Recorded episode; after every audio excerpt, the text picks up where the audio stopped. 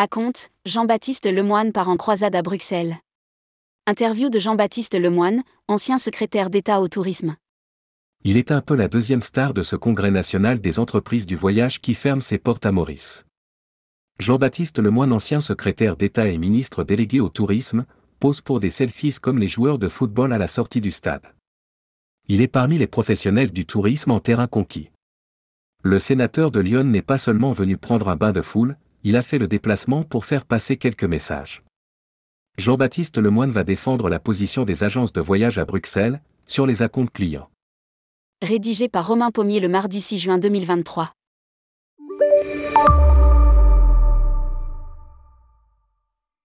Tourmag.com La dernière fois que nous nous étions parlé, vous occupiez alors le poste de ministre délégué au tourisme. Vous êtes maintenant sénateur, mais vous suivez toujours l'actualité du tourisme? Jean-Baptiste Lemoine. Oui, tout simplement, car le tourisme est une famille formidable. J'ai œuvré auprès du secteur, avant même d'entrer au gouvernement, en étant président du CDT de Lyon. À l'occasion des cinq ans en tant que secrétaire d'État, puis ministre délégué, j'ai noué des liens forts de travail et d'amitié avec les acteurs. Voilà autant de bonnes raisons pour suivre l'actualité du secteur. Puis par ailleurs, je suis au Sénat membre de la Commission des affaires économiques. Elle a dans ses compétences le tourisme, donc à ce titre, cela m'intéresse de garder un œil sur l'industrie. Nous ne pouvons pas penser que les recettes touristiques vont tomber toutes seules. Tourmag.com Votre attention permet, en quelque sorte, au tourisme de pouvoir exister un peu auprès des sénateurs.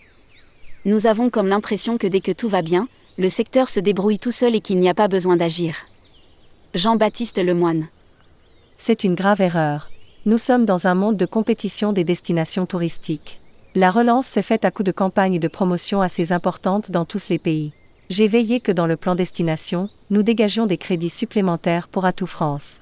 Dans ce contexte de compétition, nous ne pouvons pas penser que les recettes touristiques vont tomber, sans rien faire. Il est nécessaire de structurer une démarche. Il est indispensable de rester à la pointe des enjeux de transformation. Nous avons des clients et une opinion publique qui sont soucieux des sujets environnementaux, digitaux et sociaux. Tourmag.com Par le passé, Laurent Fabius, ancien Premier ministre de France note de la rédaction, avait fixé comme objectif le cap des 100 millions de touristes. Au regard des enjeux actuels pour le tourisme et l'humanité. Est-ce bien sérieux de viser un tel chiffre? Jean-Baptiste Lemoine. Cet objectif a été fixé en 2014. Au sortir de la crise sanitaire, nous avions déjà souhaité faire pivoter le modèle. Notre enjeu à l'époque était de faire s'accroître les recettes touristiques, les paniers moyens, que de s'engager dans cette course. Nous avons des marges de progression, nous le voyons, sur l'aspect des recettes, en étant derrière l'Espagne. Notre capacité à commercialiser, mais aussi à créer des passerelles entre différents secteurs doit être renforcée. C'était tout l'enjeu du plan Destination France, donc de s'échiner sur les recettes que de se battre sur le nombre de voyageurs. Fracture sociale, un vent de révolte peut gronder. Tourmag.com La montée en gamme est l'unique solution pour accroître les recettes touristiques du pays alors que de plus en plus de Français sont laissés au bord de la route lors des départs en vacances. Jean-Baptiste Lemoine. Il n'y a pas que la montée en gamme, même si elle est indéniable dans un certain nombre de secteurs. Dans l'hôtellerie de plein air, nous l'observons avec le recentrage sur les mobilhomes, générant des séjours plus rémunérateurs, maintenant il en faut pour toutes les bourses. Le tourisme est une conquête sociale. Chacun a le droit de changer d'air et de partir en vacances. Je tiens à signaler qu'au sein de nos sociétés occidentales, mais surtout françaises, nous ne devons pas laisser des fossés se creuser. Par le passé, dans le monde, vous aviez le nord riche et le sud pauvre. Aujourd'hui, dans un même pays, vous avez cette même fracture, attention, un vent de révolte peut gronder.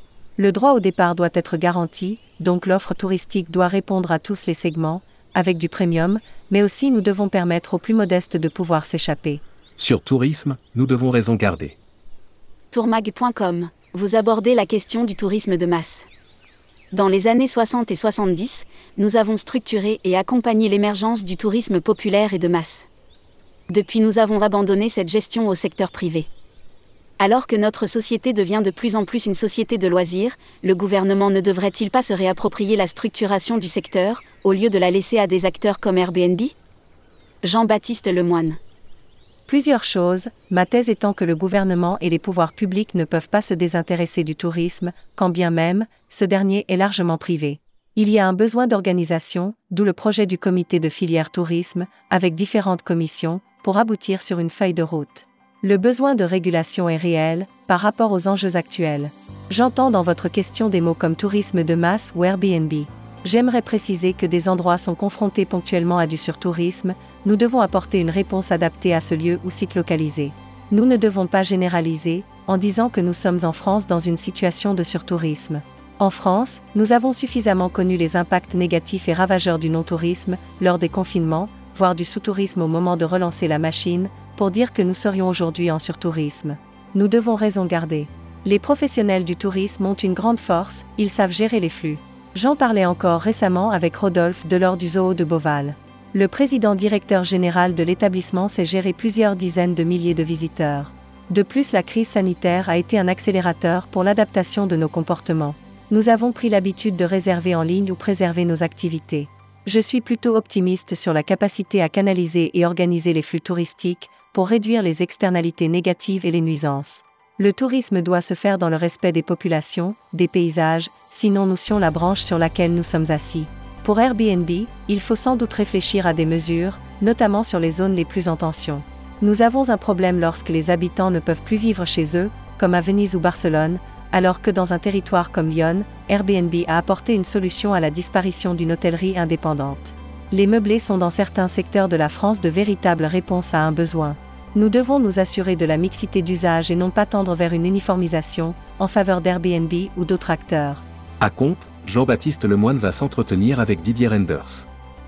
Tourmag.com, vous êtes devenu un super lobbyiste du secteur auprès des pouvoirs publics qu'ils soient en France ou en Europe. Quels sont les sujets chauds du moment pour la profession? Jean-Baptiste Lemoine. Je suis toujours à l'écoute des remontées du terrain. Vous avez un sujet qui inquiète particulièrement les entreprises du voyage, à savoir les travaux menés par la Commission européenne sur les acomptes clients. Nous pourrions avoir une future réglementation pour obliger à limiter à un certain montant les acomptes. À lire, limitation ou suppression des acomptes, un risque aussi pour les clients. Or, nous savons que les agents de voyage, lorsqu'ils organisent et réservent un séjour, ils doivent faire face à des engagements financiers. C'est dans ce cadre que les acomptes sont demandés aux clients. Il y a un travail à faire auprès de Didier Renders, le commissaire européen en charge du sujet. Je le connais relativement bien, puisque nos carrières politiques se ressemblent à certains points et nous nous sommes souvent croisés, en fonction des différents postes gouvernementaux que nous avons occupés. Je vais le sensibiliser aux enjeux. Il est possible de trouver des écritures permettant de tenir compte des contraintes des agents de voyage, sans léser les consommateurs. J'entends bien m'en ouvrir à lui, parce que j'ai pu entendre et voir que la Commission européenne a une vision très consumériste des choses. Nous avons pu voir durant la crise que les agents de voyage sont tenus de rembourser immédiatement, alors même que d'autres acteurs comme les compagnies aériennes ne remboursent pas toujours à temps. Je vais donc en parler avec le commissaire, en veillant à trouver un dispositif ne remettant pas en cause fondamentalement le système. Tourmag.com. D'après vos informations, cette crainte d'une réduction des acomptes pour surprotéger les clients est réelle? Jean-Baptiste Lemoine. En tous les cas, les entreprises du voyage ou l'ECTA entendent des bruits qui vont dans ce sens. Tout est dans le détail. Nous devons établir des textes qui tiennent compte de la réalité. Nous nous sommes battus pour que le secteur reste debout, il serait dommage de le fragiliser. J'ai le souvenir d'un appel de Jean-Pierre Masse.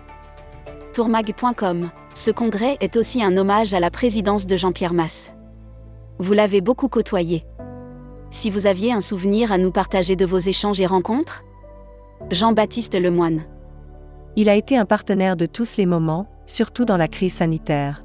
Je me souviens encore de nos discussions, je me vois encore un samedi matin dans ma cuisine, au téléphone avec lui pour boutiquer le dispositif des avoirs.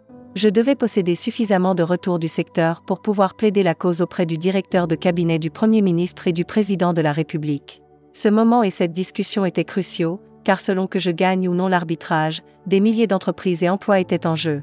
C'est un grand bonheur de les voir à nouveau réunis et de revoir Jean-Pierre Masse, un président qui a beaucoup fait durant cette période. Valérie Bonnet est aussi très engagée au sein du comité de filière tourisme, en tant que présidente de commission. Publié par Romain Pommier. Journaliste, tourmag.com.